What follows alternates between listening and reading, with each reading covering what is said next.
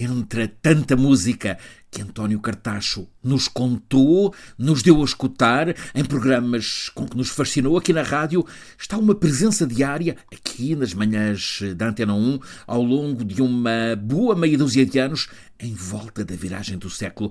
Em uns quatro ou cinco minutos, ele dava-nos cada vez o deslumbramento de escutar melodias que nos seduzem o ouvido, por exemplo, fragmentos de um transcendental Dmitri Shostakovich. Ele amava profundamente a sinfonia dedicada a Leningrado, colossal, e foi trazendo explicando diferentes momentos, segmentos daquela belíssima sinfonia. Tanto que ele nos trouxe do que sempre quis definir como grande música, em vez de música erudita, compositores com a projeção imensa de Mozart ou Verdi, Bach, Beethoven, mas outros não tanto na celebração popular, fez-nos gostar daquele concerto para violino do virtuoso arménio Aram Khachaturian.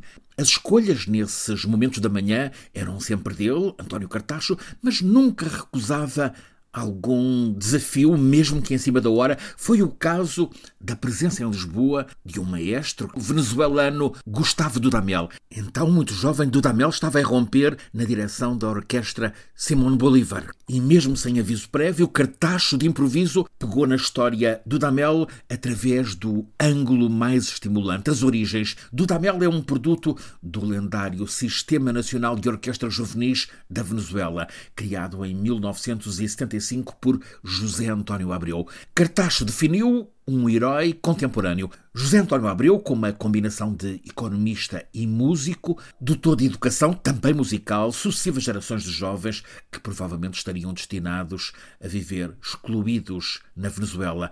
Ele criou um método virtuoso de simultaneamente educação e ação social que trespassou fronteiras, primeiro na América Latina, depois com réplicas também no continente europeu, onde surgiu, por exemplo, o Sistema Europa, com inspiração nesse sistema venezuelano de mestre maestro José António Abreu. Este sistema Europa envolve orquestras de vários países europeus, entre elas a portuguesa Geração, a música a transformar a vida e a esboçar perspectivas de futuro. Mas há mais. O agora notoriamente fenómeno Gustavo Dudamel, que já apareceu nesta história, agora diretor musical da Orquestra da Ópera de Paris, da Filarmónica de Los Angeles, também, entre outras, da Sinfónica de Gotemburgo, está a lançar o projeto de acampamentos musicais que vão peregrinar por cidades europeias. Tem o espírito do El Sistema, do mestre venezuelano Abreu, mas neste caso junta instrumentistas consagrados com